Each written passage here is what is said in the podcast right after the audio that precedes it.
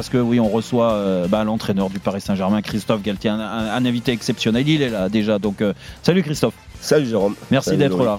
Merci. Avec plaisir. Voilà, merci. On va passer un bon moment. C'était une promesse, on- une promesse qui a été faite. Exactement. Bah, c'est bien de la, la tenir. Évidemment, le 32-16 est là. Si vous voulez, supporter du PSG, posez une question directement à Christophe Galtier. Il est l'invité exceptionnel de Roten sans flamme. Bon, Christophe, euh, déjà, on va faire un premier bilan. D'habitude, on le fait à mi-saison, mais là, on est obligé par la force des choses, cette Coupe du Monde. Euh, Qu'est-ce que tu fais comme bilan du- de, de tes 15 premiers matchs en championnat? Et puis, il y a eu les 6 matchs de Ligue des Champions. Plus le trophée des champions. C'est vrai, plus 1. C'est quand même bien de démarrer par une victoire quand on arrive au, au club. Ouais, et puis une belle victoire en plus. Oui, c'était une belle victoire. Tout simplement que, je le répète encore une fois, j'ai un groupe de grande qualité et avec qui je prends plaisir, mais vraiment un grand plaisir tous les jours de travailler, travailler ensemble, d'échanger, de partager. Euh, évidemment, il y a une grande attente euh, autour de- du club, autour Mhm. de, de l'équipe. Mais euh, j'ai depuis le, début de la saison euh, des joueurs qui sont euh, présents au quotidien, qui se sont très bien préparés en amont et qui ont une grande envie de réaliser quelque chose ensemble. Et ça, c'est c'est très important. Et ça a été chez moi un des actes de travail les plus importants, de faire en sorte de créer un vrai état d'esprit, un esprit d'équipe, avec les caractéristiques des uns et des autres. Sur notre, sur notre sur ces 15 premières journées, bon voilà, on a, on a des, des stats très intéressantes. On est, Mhm. on est devant, on est euh, invaincu, on a été accroché euh, belle manière par, euh, par Monaco. Après, on a fait un match nul à, à 10 contre 11 euh, à Reims, mais euh, quand même, il y a eu, voilà, il y a eu des choses intéressantes. Il a fallu travailler sur un système dès le départ. Mhm. Et, ça, c'était très clair dans ma tête dès que, dès que Louis et le président Nasser m'ont sollicité pour, euh, pour prendre le, le poste. Il fallait trouver euh, un schéma sûrement différent de ce qu'il y avait la saison dernière pour trouver un juste équilibre, pour mettre aussi les joueurs et l'effectif que j'avais à ma disposition sur chaque joueur sur leurs points forts. Et au fur et à mesure des enchaînements de matchs, Tu l'as fait évoluer. je l'ai fait évoluer pour deux raisons. La première, c'est que nous avons euh, reçu trois, nous avons recruté trois milieux de terrain qui sont arrivés très tard, Mhm. très tard dans la, dans la, dans, dans la préparation, avec euh, des degrés de forme totalement différents. Et euh, évidemment, avec l'arrivée des, des trois que je nomme, sont Renato, Renato Sanchez, euh, Carlos Soler ou euh, Fabien Ruiz, je savais qu'il y allait avoir, et on avait toujours cette réflexion aussi, d'avoir cette possibilité de ne pas rester en permanence à 5 derrière, voire à 3 défenseurs centraux. parce que c'est- voilà. Et de, je, je me suis aperçu au fur et à mesure des matchs et l'enchaînement des matchs, mais aussi les adversaires qui travaillaient, et notamment, et notamment avec la Champions League, que ce système, évidemment, euh, avait évidemment des points forts, mais avait, des, C'est limite aussi. avait, avait ses limites, notamment pour les deux milieux. Mhm. de C'est pas, c'est pas fini ce système quand même. Il est Parce pas que fini. certains, certains te euh, disent, quand ils analysent le, PSG, on peut pas, peut pas gagner la Ligue des Champions dans ce système-là, et donc ça sera mieux en 4-3-3. Est-ce que, pour toi, c'est aussi un axe de réflexion où euh, tu te dis, oui, on peut repasser à, à 3, on joue à 4, on peut aussi repasser à 3, et tu l'as fait dernièrement en plus? Oui, alors euh, évidemment, euh, il y a ce qui se passe en championnat, mais il y a aussi, surtout, évidemment, ce qui va se passer en, en Champions League. Et on sait, on connaît l'importance de la bataille du milieu, l'importance de ne pas se retrouver Mm. soit bloc haut, soit bloc bas. Et ce système-là, le système euh, avec deux milieux de terrain et nos trois offensifs, évidemment, vous laisse soit en bloc haut, soit en bloc bas. Il n'y a pas de Donc, juste milieu. Et voilà, exact- il n'y a pas de juste milieu. Et pour avoir un juste milieu, il faut rajouter un milieu Un milieu. il faut rajouter un milieu. Et je crois qu'il il sera important dans, dans l'évolution. Et c'est ce que nous, a voulu, nous avons, j'ai voulu faire à la fois d'une manière radicale après notre match contre Benfica, euh, qui a été un des moins bons matchs, match moyen Ouais. de, Ah bah notre part. Justement, Christophe, allons-y sur Benfica, euh, puisque Jérôme, ça fait partie du bilan de la première partie de Ouais. saison. Toi, tu as eu pas mal de critiques quand même sur les prestations du PSG sur ces deux matchs. Bah, en fait, moi, j'ai été critique euh, sur ce que, ce, que, ce que tu viens de dire, sur le déséquilibre permanent euh, que tu amènes en effet quand tu es un, moins, un de moins au milieu de terrain, et tu l'as constaté, hein, comme nous, de toute façon. Et, euh, et surtout le fait que après que tu aies un bloc plus bas, plus haut, pour moi, peu importe, mais tu concèdes quand même beaucoup, beaucoup d'occasions. Et que sur les gros matchs, euh, la limite du PSG a été, a été ça, a été euh, que ce constat-là a été permanent. Et que est-ce que toi, tu as trouvé une amélioration que ça soit à 3 derrière ou en repassant à 4 sur les gros matchs, hein, je te parle. Alors ça ne veut pas dire qu'il faut minimiser la victoire contre Ajaccio, contre Reims et ceci, mais et on est, c'est très clair, le, le- le- le- le niveau d'intensité est bien supérieur quand tu joues Benfica, quand tu joues Monaco, quand tu joues Marseille. Et c'est vrai que j'ai senti que vous aviez euh, quand même des, des- des- des problèmes à ce niveau-là. Oui, mais euh, autant on pouvait créer de, de grosses situations, autant on pouvait en subir. Mhm. Et quand vous êtes en bloc bas, une moindre, la moindre faute donne un coup franc, un corner. Euh, il y a l'intervention de Marco contre Benfica qui se joue à la limite de la surface, qui finalement donne un penalty, mais c'est pas la faute à Marco, c'est le système qui nous a Oui. mis en bloc bas. Il y a une réflexion, euh, mais que je menais depuis un certain moment. J'attendais aussi le, le retour en forme sur un plan athlétique de, des milieux de terrain qui, euh, qui, composaient mon, mon effectif. Et je, je savais qu'à un certain moment, on allait changer de, de système. Et j'ai pris la décision, j'ai pris la décision de changer de système avant Marseille. Euh, pour plusieurs points. Pour avoir plus de densité à l'intérieur du jeu, pour pouvoir récupérer le ballon plus haut, donc d'être moins bas, et aussi pour, pour à ce moment-là, à partir du moment où je commençais à avoir des jambes et des repères au milieu de terrain, pour que nos trois, hum, moi je les appelle nos trois fantastiques, puissent retrouver, se retrouver chacun dans leur zone préférentielle, Hmm. puissent s'exprimer de la meilleure des façons. C'est-à-dire Kylian Mbappé un peu plus à gauche. Exactement. Kylian un peu plus à gauche, né dans le, dans le cœur du jeu, et Léo qui d'une position haute vient dans sa zone préférentielle. Et quand il vient dans sa zone préférentielle, un de mes trois milieux va prendre Mm. l'espace qu'il qu'il libère. Et ça, ça a été... euh, ça a été très bien fait contre Marseille avec deux séances sur lesquelles nous avons, euh, nous avons travaillé. Évidemment qu'après, le fait de savoir si vous avez soit Marco Verratti en, en sentinelle, soit, euh, comme c'était le dernier match, Danilo, Mhm. ça vous donne, si vous avez Marco, vous avez un milieu à 3, à 4 en losange avec, avec Né, qui travaille, euh, travaille beaucoup aussi dans la récupération du ballon. Mais quand vous avez soit Marco dans ce losange-là ou dans ce triangle et Danilo en sentinelle, ça vous donne deux possibilités pendant le match Ouais. ou pendant des temps de jeu ou sur des situations d'avoir trois centraux et deux pistons Mm. très agressifs ou en bloc médian de se retrouver D'accord. Dans un Christophe. 4-3-3. Christophe, tu, as- tu as parlé des trois fantastiques devant. On est tous d'accord pour dire qu'individuellement euh, parlant, euh, c'est difficile de faire mieux. Mais après, il faut les faire jouer ensemble. Il faut surtout les gérer. Est-ce que c'est pas difficile pour toi de, de, de les sortir, de les gérer au quotidien, de leur, leur ego? Parce que bon, j'imagine que ça doit pas être simple. Ils ont de la personnalité, bien évidemment, et s'ils sont champions, euh, il n'y a pas de champion sans personnalité. Mm. Euh, déjà, un, ils jouent ensemble. Ils jouent ensemble. Quand on voit les stats, le nombre de buts marqués, ils sont impliqués sur euh, 70 ou 80% des buts que nous avons marqués. Oui. Ils jouent ensemble. Ils ont une vraie relation permanente tous les jours à l'entraînement. Ils ont une relation technique. Les déplacements sont très coordonnés. Les uns et les autres se cherchent. Ça, c'est une vraie, Ça, c'est la réalité. Ouais. ça, c'est une réalité, mais c'est une réalité du quotidien.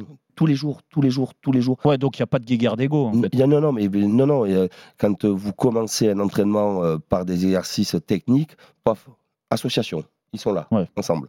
Quand vous faites un taureau, ils sont dans le même taureau.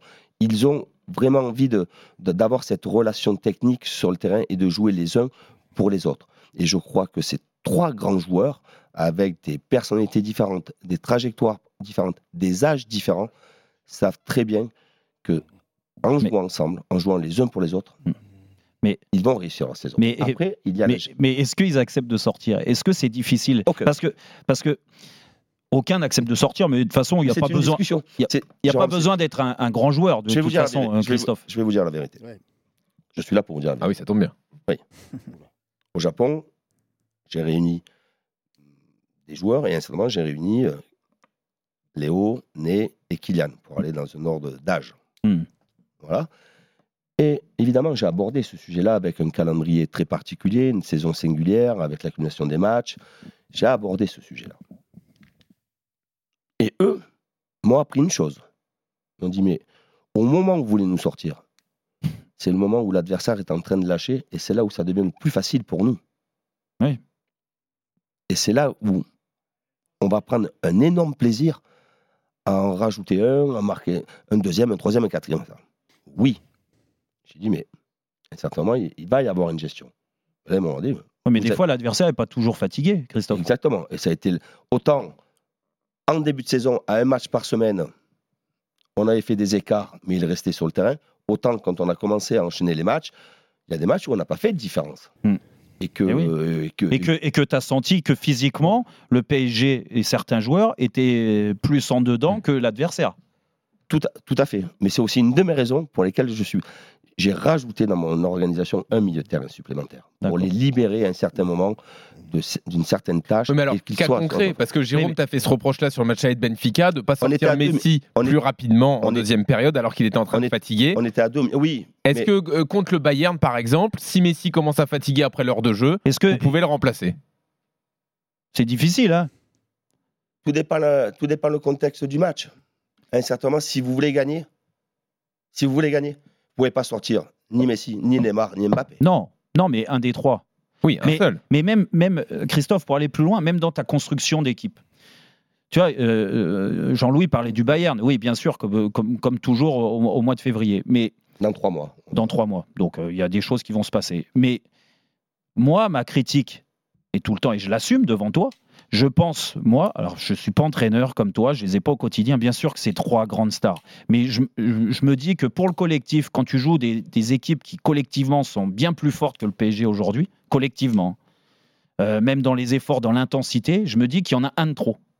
Est-ce que euh, Non. toi, tu te... Est-ce qu'on peut gagner la Ligue des Champions avec ces trois-là devant? Non, Là, tu tu as des doutes là-dessus, Jérôme. moi j'ai des doutes là-dessus. Voilà. Dans, Oui. dans les efforts, Mais- ensemble. Il y a les, les efforts. Après, il faut les efforts.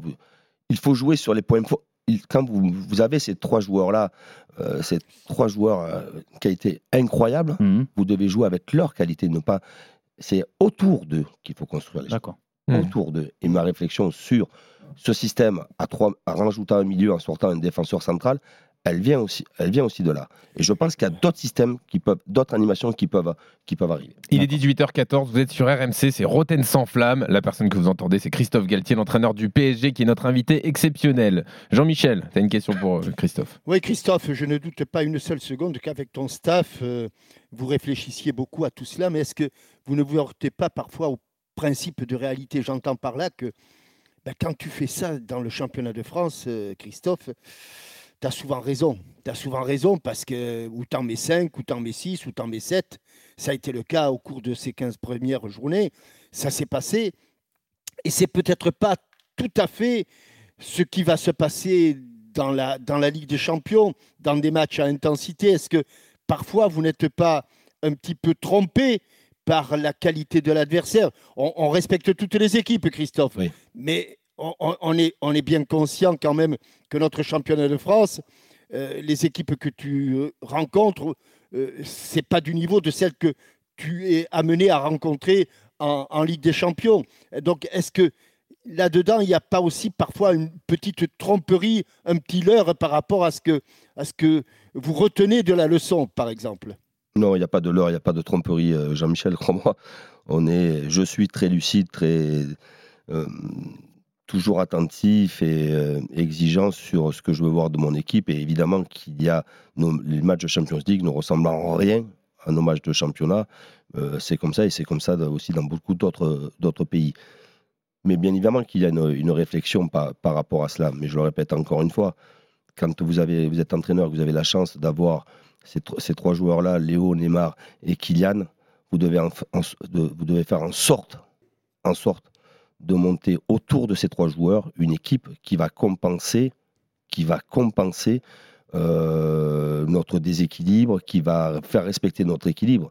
Mais à tout moment, et même dans, un- dans notre système, on a été malmené à, à Haïfa euh, pendant 20-25 minutes. Mais Mhm. dans ce système-là, on est arrivé à marquer trois buts.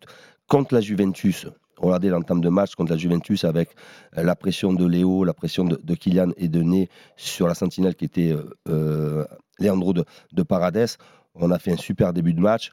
On a une balle de 3-0 et derrière, pof, on prend un but sur un coup de pied arrêté. Et évidemment que là, ça devient compliqué. Mais, quand on les a, ces trois, quand, on a le bonheur d'avoir trois joueurs comme ça, vous devez faire, je dois faire en sorte, et ça c'est de ma responsabilité, d'organiser l'équipe autour de ces trois-là. Après, il y a l'histoire du match, il y a l'état de forme, il y a la Mhm. fatigue, il y a le Mhm. scénario, ouais, l'histoire du match, le scénario qui, qui, qui va, moi, m'imposer à prendre des décisions si je, si je dois prendre la décision de sortir un des trois, bien évidemment. Tu t'interdis pas de le faire, c'est ça qui est Non, je me, non, non, je me l'interdis pas. Euh, J'ai senti à un certain moment contre la Juventus, alors que je, je pensais qu'on allait euh, euh, rajouter un, troisième but, ça n'a pas Mhm. été le cas. Et bien à 10 minutes de la fin, c'est Léo qui est, qui est, qui est sorti. J'ai renforcé le, le milieu de terrain, j'ai- injecté de, de, de la fraîcheur. Mais bien évidemment que je ne m'interdis pas de sortir un, Mhm. des, un des trois. Je pense qu'il il sera toujours important d'en avoir toujours au, moins toujours deux sur trois sur le terrain parce que, croyez-moi, pour l'adversaire, c'est un gros, Ah gros oui. problème. Ça, Alors. Christophe, on va parler de, de vous. Euh, comment vous avez appréhendé ces premiers mois au PSG, ce changement de statut pour vous? Et, et pour faire ça, j'aimerais bien que Ouais. Mathieu... Ce changement d'accent aussi, c'est impressionnant. En très peu de temps, d'avoir abandonné. ouais. Ah ouais, il parle parisien, il parle pointu, il parle pointu. Non, euh, non, mais Mathieu, j'aimerais bien que tu nous dises comment tu vois l'évolution de Christophe que tu as connu donc. euh, Christophe était l'adjoint d'Alain Perrin à Lyon, Oui. tu l'as ensuite connu comme entraîneur principal à Saint-Etienne et aujourd'hui au PSG. Quelle différence tu notes? Franchement, pas énormément. Je vous l'avais dit il y a quelques mois. Euh, Christophe, son point fort, c'est la gestion d'un effectif, c'est la gestion des égaux et comment tirer le meilleur de, tout le monde. Moi, la seule question que j'ai pour Christophe aujourd'hui, par exemple, c'est comment il a fait pour remettre Neymar et Messi dans le droit chemin et à un tel niveau aujourd'hui? Quel discours tu as pu avoir avec des joueurs comme ça pour les, je vais pas dire remotiver parce que je pense qu'ils n'avaient pas perdu la motivation à 100%, mais le remettre dans le projet collectif du PSG. Mathieu, soit avant tout euh, les joueurs qui font, euh, qui font, qui font l'effort, qui font le travail.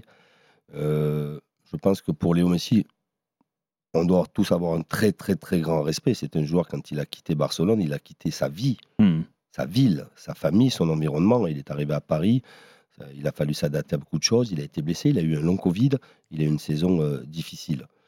Mais Léo, dès les premières séances d'entraînement, ça a été quelqu'un qui s'est toujours investi, qui prend énormément de plaisir, qui a toujours le sourire. Sur... c'est- Léo est, un- est un- évidemment un très grand footballeur, un très grand compétiteur, mais c'est aussi un joueur. Il aime jouer. Hmm. Il aime le jeu. Euh, C'est important ce que tu dis sur son sourire, parce que c'est vrai qu'il est un peu. euh, il, le, il le cache, il est un peu fermé comme ça au premier abord, mais quand tu non, pas dis- au tu- quotidien. Non, mais c'est ça, c'est important de le dire. Et pas, pas- pas au quotidien, c'est quelqu'un qui, euh, qui observe beaucoup, qui analyse, évidemment, qui est très intelligent, mais qui, euh, qui sourit énormément, euh, qui rigole énormément. Et euh, il n'y a rien de particulier, si ce n'est que c'est un joueur Ouais. hors norme. Et Neymar, Neymar est arrivé le 4 juillet, fit, prêt. tu lui as parlé tout de suite? Non, j'ai pas parlé tout de suite. J'ai pendant euh, mes dix premiers jours, mes dix premiers jours, j'ai été très observateur. Ah, tu lui as même pas parlé les dix premiers jours? Ah, je- bonjour. Oui. Bonjour, mais non, non, Mais quand les- même. non, non, non, non, non, Oui, pas, quand même. pas, pas- oui, pas, pas rapidement, non, non, les, les entretiens individuels ou, ou, ou, euh, ou par petits secteurs, par petits Mhm. groupes, se sont faits euh, énormément euh, au Japon, mais j'ai été très observateur. Mon staff a, a été euh, vraiment euh, mis, en, mis en avant avec Ouais. du travail au quotidien. Et, et moi, j'ai essayé de prendre la mesure des uns et des autres, de voir où, où étaient les relais, euh, comment, on, ben, comment on allait euh, échanger avec un tel, un tel, un tel. Euh, Et quand Voilà. tu l'as vu, tu lui as dit quoi? Au À bout de dix jours, une fois que tu as analysé tout ça à Neymar? Pour le remotiver ou pour euh, qu'il soit dans le collectif, qu'il comprenne aussi que. Déjà, un, que j'étais très heureux Ouais. d'être son entraîneur. La première des choses. Très Ça- heureux d'être son Ça, entraîneur. ça flatte son ego, donc forcément, ça a Très dû lui faire plaisir. Euh, ensuite, je lui ai dit, évidemment que j'entends beaucoup de choses, j'ai lu beaucoup de choses, mais je suis ici sans aucun a priori. Je vais juger sur place, parce que, et heureusement, parce que si j'avais dû euh, adapter ma, ma position, mon discours par rapport à tout ce que je, tout ce que j'avais pu lire ou entendu auparavant, avec tout ce que je lis depuis que je suis entraîneur, Ou, Christophe, moi je vais plus loin parce que, bon, euh, forcément, tu étais entraîneur de Nice, donc tu n'étais pas au quotidien pour voir ce qui se passait au Paris Saint-Germain. Moi, je suis attaché à ce club et tu le sais, et j'ai vu tous les matchs. Et j'ai vu, euh, en effet, que euh, Louis, son comportement, l'image, ça, c'est pas juste des journalistes qui racontent ça, c'est ce qu'on a constaté. Comment, com- com- comment, comment il se comportait par rapport aux, supporters du Paris Saint-Germain qui lui ont quand même euh, rendu euh, beaucoup de choses négatives sur la fin de saison dernière, ça c'est la réalité tout ça a évolué quand même. C'est pas du tout le même Neymar qu'on voit depuis la reprise. Moi, je vois, moi je, le Neymar que, j'ai rencontré est un, est un joueur, euh, en dehors de ses qualités, qui est un joueur Oui. exceptionnel, est un grand, très grand professionnel qui arrive très tôt à l'entraînement, qui se prépare pour les séances d'entraînement, qui fait ses séances d'entraînement, qui ne manque aucune séance d'entraînement. Mais alors Qui- tout ça, est-ce que c'est grâce à vous ou grâce à la Coupe du Monde? C'est un ensemble de choses. Je pense que c'est un ensemble de choses. Je pense que tout d'abord, il y a une prise de conscience du, du Du joueur. compétiteur, du Mm. joueur. Il y a une prise de conscience de sa part et de comment s'appelle et de et de, de son et de son organisation qu'il a aussi autour de lui. Évidemment qu'il y a le qu'il y a aussi euh, cet objectif Coupe du Monde, la Coupe du Monde en, milieu de en milieu de saison ou une tiers de saison qui est là évidemment. Et puis après je, pense que nous avons été très clairs avec tout le monde parce que là vous parlez de, de Ney, mais nous avons été très clairs avec tout le monde avec Louis quand nous a, nous, a- nous avons pris euh, L'équipe, ouais. l'équipe et notre position euh, au, au camp des loges, à Aurédou, ça a été très clair. Personne au-dessus de l'équipe. Hmm. Personne au-dessus de l'équipe. Et à l'heure où je vous parle, il n'y a pas eu Un dérapage. un dérapage. Ok. Pas eu un dérapage de la part de personne. Christophe, qu'est-ce qui change le plus quand on passe euh, d'un club de Ligue 1 qui joue le haut de tableau comme vous avez connu avant au PSG C'est le contexte, c'est les polémiques qu'il y a autour quand- du quand club. on passe de Fabien Lemoine à, à C'est le Neymar, niveau- ça voilà, doit c'est- faire bizarre. C'est le niveau des joueurs, des entraînements. euh, Qu'est-ce qui change le plus? On embrasse Fabien Lemoine. Mais oui, mais- J'embrasse Fabien Lemoyne, bien sûr. qui a joué son 500e match professionnel. Magnifique carrière. Non, mais c'est vrai. Quel technicien. Contre Saint-Brieuc. Contre Saint-Brieuc. Mm. Donc, euh, Qu'est-ce qui change le plus? J'y étais, j'y étais, c'est pour ça. Qu'est-ce qui change le plus? Évidemment que vous êtes jugé tout d'abord sur vos compétences. Et en huit jours, les joueurs sont capables d'évaluer ce que vous êtes capable d'apporter à, l'équipe. Il y a très rapidement aussi une prise de contact avec le groupe, mais aussi de manière individuelle avec les joueurs qui composent. Ce sont tous des, interna- des internationaux. Et euh, il y en a quatre qui sont euh, 4, 5, 6 de manière différente. 7, 8. Non, non, mais par exemple, non, non, mais quand on prend, on prend Sergio Ramos, qui a un palmarès incroyable, on peut Ouais. prendre Marco Verratti depuis ce qu'il- ce qu'il fait chez nous, Marquinhos, qui est notre Marquinhos, Marquinhos, plus après les, les trois, les, les trois de, les trois de devant, évidemment, Neymar, Léo et Kylian, évidemment, c'est des joueurs avec qui vous avez des échanges, des échanges euh, en permanence, mais de manière informelle, de savoir comment ils sentent les choses, euh, de chercher à les questionner sur ce qu'ils peuvent attendre de plus Oui. dans la séance d'entraînement, de plus sur des consignes, de différents sur des schémas. Et évidemment, Parfois, justement, Christophe, parfois dans, dans des exercices où tu sens que ça s'endort un petit peu, est-ce que, est que ce sont eux qui, te, qui, qui rectifient un exercice ou qui, qui disent, par exemple, euh, qui, qui apportent des, des petites modifs pour euh, euh, réanimer un petit peu la, la séance ou, non, il faut aller les chercher. plient- ou, ou ils se plient toujours à, à, à ce qui a été décidé par ton staff? Se plie tout le temps à ce qui a été décidé, mais il y a quelquefois des séances où on pense qu'on va atteindre euh, un objectif, finalement on voit qu'on ne l'a pas atteint. Après l'analyse, c'est de dire, tiens, si ça n'a pas fonctionné, pourquoi ça n'a pas fonctionné? Ils n'avaient pas envie. Moi, le pas envie, j'y crois pas. Hmm. Ils ont adhéré ou pas adhéré? Ah, Ils n'ont pas adhéré. S'ils n'ont pas adhéré, on doit nous se remettre en question. Et là, tout le monde se remet en question.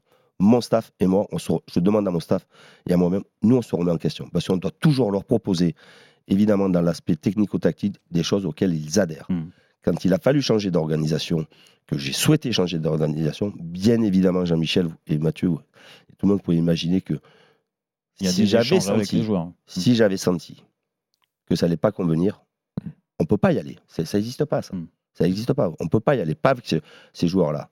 Évidemment, j'ai senti rapidement, avec les informations que j'avais pu divulguer aux uns et aux autres sur cette envie et, pour, et donner les raisons. Est-ce que ça allait nous apporter? Et Évidemment, quand j'ai senti qu'il y avait l'adhésion, c'est beaucoup plus facile. Et là, ces séances-là sont euh, évidemment bien, euh, bien Mm. faites et bien, et bien accomplies de la part des joueurs. Mais quelquefois, il faut aller les chercher, comme dans toutes les effectifs, comme dans tous les vestiaires. Quelquefois, il faut aller les chercher. Et quand il faut aller les chercher, comment dirais-je? Ils, euh, ils répondent assez rapidement. Christophe Galtier, invité exceptionnel de Roten sans flamme sur RMC ce soir. On Alors, continue, on va oui, on continue. Et d'autant que Jérôme, c'est quoi la promesse sur RMC C'est que les auditeurs participent à l'émission. Exactement. Voilà. On- Vous êtes supporter de, de club, on vous offre vos entraîneurs. Thomas, t'es supporter du PSG. Salut Thomas, Salut Jérôme, ouais exactement. bienvenue Salut Thomas. Es supporter du Paris Saint-Germain. Eh ben, je te laisse avec euh, Christophe à lui poser la question que tu veux, ton entraîneur. Ah, bonsoir coach d'abord. Bonsoir Thomas. Bonsoir. Euh, ouais, je voulais savoir si on, si on se posait déjà beaucoup de questions en fait, avant d'accepter un projet tel que le PSG et de diriger un vestiaire, eh ben, on va dire, rempli de, de stars et d'internationaux Ça, c'est ma, ma, première question. Et une deuxième petite question qui suit, c'est euh, est-ce que vous attendiez à être autant sous le feu des, des projecteurs et notamment sur le sujet hors foot? Parce que je sais que vous avez un peu râlé la dernière fois sur le fait de, de passer par les foot. Est-ce que ça vous embête vraiment? Parce que parce que ça, ça reste quand même le cœur du, du, du, du sujet quoi aujourd'hui et de, et de votre venue à Paris quoi. Sur la, sur la première question, euh, Thomas, quand euh, Luis Campos m'a parlé de, de ce projet-là, la première, évidemment, la première personne concernée a été mon épouse. Mhm. Mon épouse m'a dit Est-ce- Te sens-tu capable de diriger cette équipe-là et d'être- d'aller dans ce club avec tout ce que cela comporte? Et je lui ai répondu simplement Si je refuse d'entraîner le Paris Saint-Germain, il faut que j'arrête mon métier. Quand vous avez l'opportunité de venir entraîner un club comme le Paris Saint-Germain, avec tout ce que cela comprend, un effectif incroyable, un club qui peut vous amener amener les plus beaux trophées, il faut y aller. Alors une fois que, une fois que vous avez dit il faut y aller, Et puis, il faut y aller. Eh ben, faut y aller. il faut y aller. Et une fois que vous avez dit, et une C'est fois- aussi un club qui broie, entre guillemets, les entraîneurs. Ouais, Christophe, t'as senti que c'était la chance de ta vie, en fait. c'est une opportunité incroyable. Euh, évidemment que je remercie mon président Nasser, Bien sûr. Rafi, mon président qui a été euh, très clair dès le début euh, sur son choix. Il m'a, voilà, je- on en a parlé beaucoup. Et puis quand il a, il a décidé de me choisir, évidemment que j'étais très heureux. Et je lui ai dit, c'est- et dans ma tête, je me suis dit, c'est une opportunité incroyable euh, pour moi et pour n'importe quel entraîneur, encore plus un entraîneur français. C'est une opportunité incroyable. Mm. Et euh, j'y suis allé sans aucune retenue. Et le hors-football C'était l'autre question de Thomas? Le Les hors polémiques football, qu'il y a je- hors alors, foot. je- alors, évidemment, je savais qu'elle allait avoir une grande exposition. Euh, je pense être très honnête et, et, euh, très entier, donc j'a- j'a- j'apprenais pas, j'apprenais pas le, le- le pro- la relation avec les médias, les différents Mhm. médias. Évidemment que tout est multiplié en termes de personnes qui suivent l'équipe euh, du Paris Saint-Germain, tout est multiplié et tout est argu, tout est peut-être exagéré. Il faut trouver, il faut écrire, il faut faire des lignes, il faut faire des pages, il faut faire des unes, il faut faire des Tout, émissions. tout- est polémique. tout est polémique. Mais en aucun cas, je pensais que quand même, on allait aller aussi loin. En aucun cas. Sur quoi, en fait? Alors évidemment qu'il y a ma sortie euh, conférence de presse, mais je m'attendais jamais. Le char à voile? Oui, jamais à une telle question. C'était, il faut tout, faut tout repositionner dans son contexte. Oui, c'était veille d'un match, en plus. C'est veille de ma Champions League. Hmm. Veille de ma Champions veille- Mon premier match de Champions League Hmm. au parc. Jamais de la vie, j'aurais imaginé qu'il y a eu la sortie qu'il y a eu.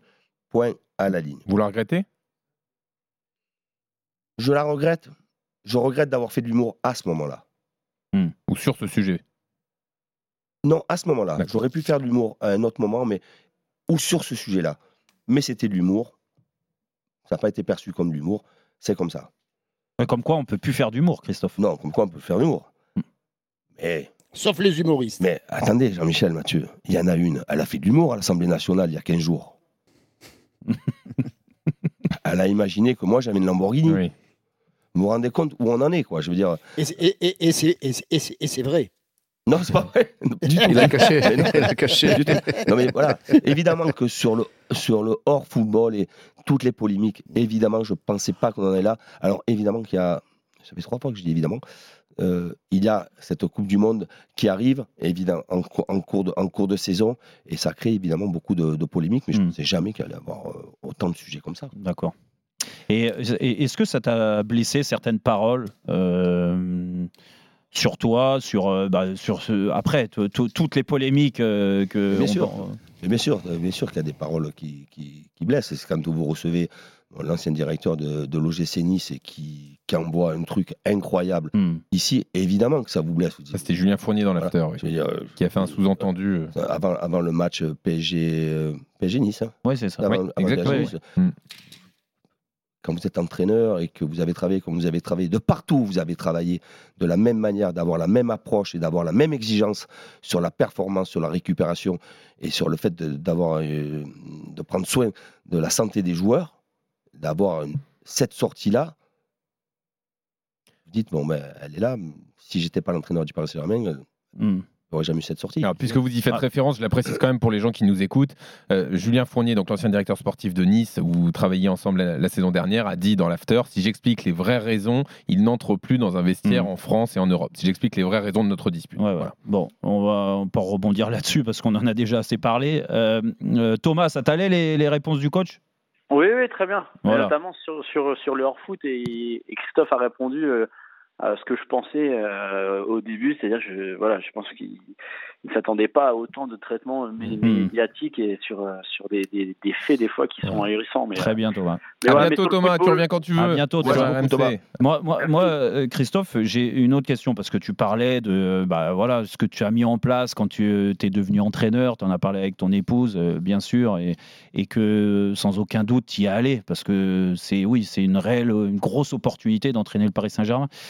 Est-ce que c'est dur quand tu es dans un vestiaire, quand tu mets des choses en place et tu nous as expliqué tes séances, euh, comment les joueurs euh, s'apprivoisent les séances, comment ils rendent euh, un entraîneur beau, parce que les joueurs rendent un entraîneur forcément beau au bout d'un moment, s'ils adhèrent à tout. Euh, Est-ce que c'est dur d'avoir une autorité sur des méga stars? Tu vois, quand, quand... Cherchez pas Jérôme, tu cherches pas Mm. le- l'autorité. Tu as été dans ces vestiaires-là et tu as été un joueur de très haut niveau. Tu la- Je suis pas un entraîneur qui cherche l'autorité. Je suis très naturel. J'ai besoin de de relations humaines fortes Ouais, avec nos joueurs. Mhm. Mais chacun doit rester dans sa position. Eh, mais c'est une forme d'autorité et de Non. respect, c'est ce que je veux dire. Euh, Parce que j'ai connu ça avec... entre respect et autorité.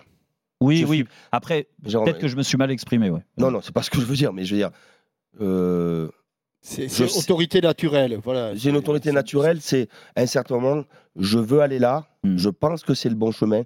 Non, pas je pense. Je suis convaincu que c'est le, même- le bon chemin parce que j'ai bien, bon, on a beaucoup travaillé en amont avec, euh, avec mes équipes médicales, performance, technique euh, et tactique. J'ai beaucoup travaillé av- avec ces équipes-là et je dis, il faut prendre ce chemin-là. Après, c'est amener les joueurs Mm. à adhérer à cela. Et, je, et ça ne passe que par le dialogue. Hum, Je ne suis jamais été un joueur, un entraîneur qui, qui est passé en force dans un vestiaire. Est-ce que ça, c'est pas, c'est pas euh, au Paris Saint-Germain, je te parle. hein. Est-ce que ça, c'est, c'est, c'est pas, euh, ça t'a forcément réconforté d'être sur la même longueur d'onde que Luis Campos? Tout à fait. Parce a- que parce qu'il y a ça aussi, ce paramètre-là, que certains d'autres entraîneurs qui avaient peut-être un CV supérieur au tien quand ils sont arrivés, d'anciens grands joueurs, de- d'anciens joueurs du Paris Saint-Germain, Pochettino était comme ça, Tourelle. Est-ce que, est-ce que, au bout d'un moment, tu as eu ce, ce syndrome euh, un petit peu d'infériorité où ils se sont dit, tiens, eux, ils avaient euh, euh, une autorité euh, natu- naturelle dans le sens où, avec ce qu'ils ont fait, ils ont entraîné des grands clubs à l'étranger. Ah ben, c'est sûr qu'avec le costard que av- avant que je sois mais c'est- nommé, avant mon Non, mais c'est pour ça. Voilà. Évidemment que j'ai entendu quelqu'un dire on attend des Georges Clounet et il va arriver Danny Boone. Ah bon? Ah oui, Ouais, on l'a Eh oui, oui. oui, bien sûr, vous l'avez entendu. Chez deux confrères hein, Eh ben, à la télé. Je souhaite à beaucoup de personnes d'être Danny Boone quand même. hein. Oui, oui, c'est vrai. Voilà. Il Euh, fait des entrées, oui. euh, oui.